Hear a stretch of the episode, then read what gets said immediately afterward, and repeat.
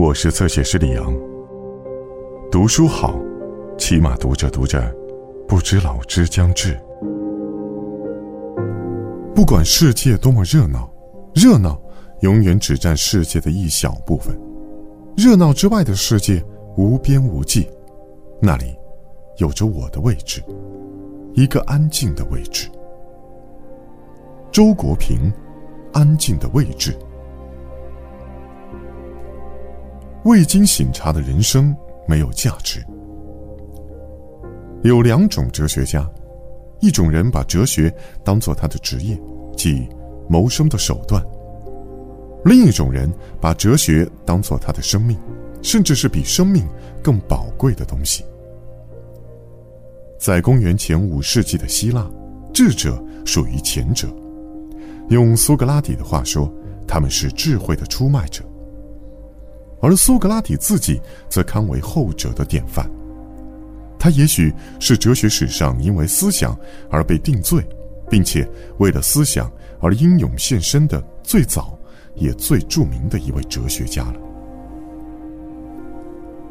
苏格拉底的经历和他在西方思想史上的地位，与孔子之于中国有某种相似之处。他们生活的年代相近。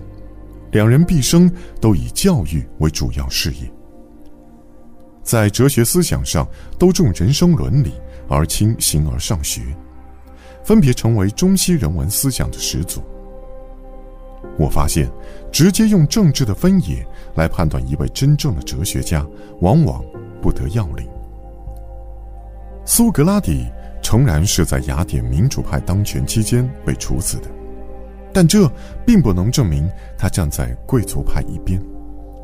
事实上，无论是民主政体还是贵族政体，他都曾经甘冒杀身之祸，独自一人与民众大会或寡头政府相对抗，以坚持他心目中的正义。对于苏格拉底来说，还有比当时奴隶主两派的政治更高的东西，这就是他的哲学所追求的。合理的人生。现在，人们在追溯西方哲学中人本主义思潮的源头时，一般追溯到苏格拉底。诚然，苏格拉底以前的希腊哲人，例如赫拉克里特与德摩克里特，在他们的著作残篇中也不乏人生智慧的格言。但苏格拉底确实是自觉地把哲学对象限制在人生问题范围内的第一人。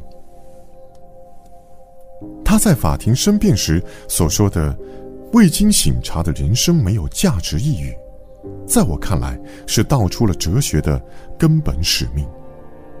这就是探索人生的意义，过一个有意义的人生。哲学家是一些把生命的意义看得比生命本身更重要的人，他们一生孜孜于思考、寻求和创造这种意义。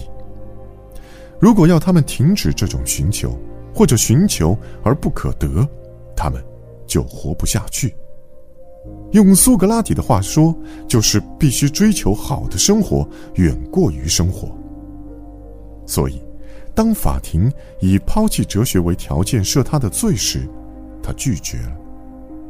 哲学的本意是爱智慧，爱智慧胜于爱一切，包括胜于爱生命。商务印书馆最近相继出版了柏拉图的《尤绪弗伦·苏格拉底的申辩》克利同和瑟诺芬的《回忆苏格拉底》的中译本。为我们了解苏格拉底其人和其思想提供了方便。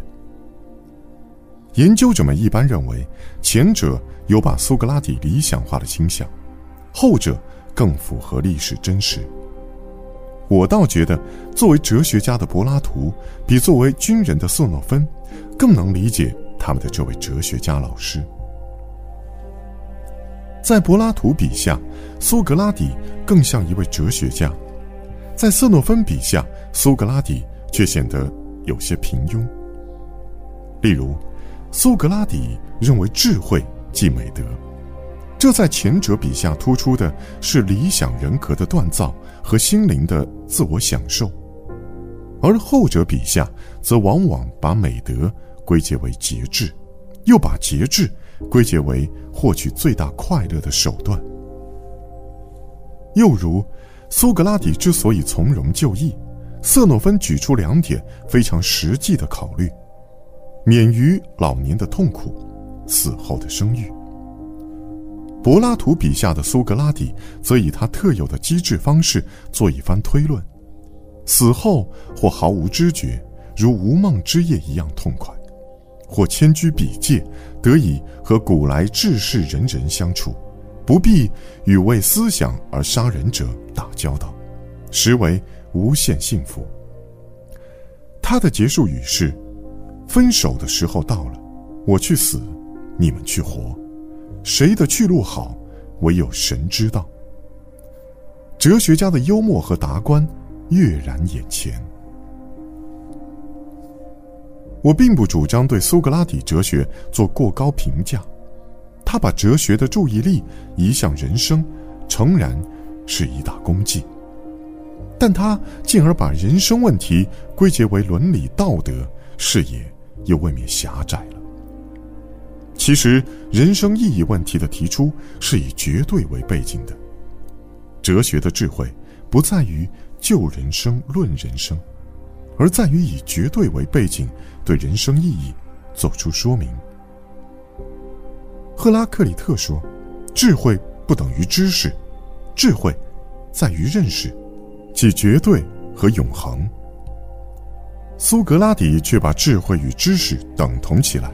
又把知识与美德等同起来。尽管他强调的是关心自己的灵魂，但是，如果像他那样把对于绝对的渴望从灵魂中排除出去，视为无用无谓之事，那么灵魂就不成其为灵魂，而智慧也降为一种道德知识和处世之道了。在这个意义上，我认为苏格拉底比起赫拉克里特来，又是某种退步。不过，尽管如此，苏格拉底的未经醒察的人生没有价值一语，仍不失为至理名言，是一个真诚的哲学家应有的信念。只是我们应该以更加广阔的眼光去醒察人生。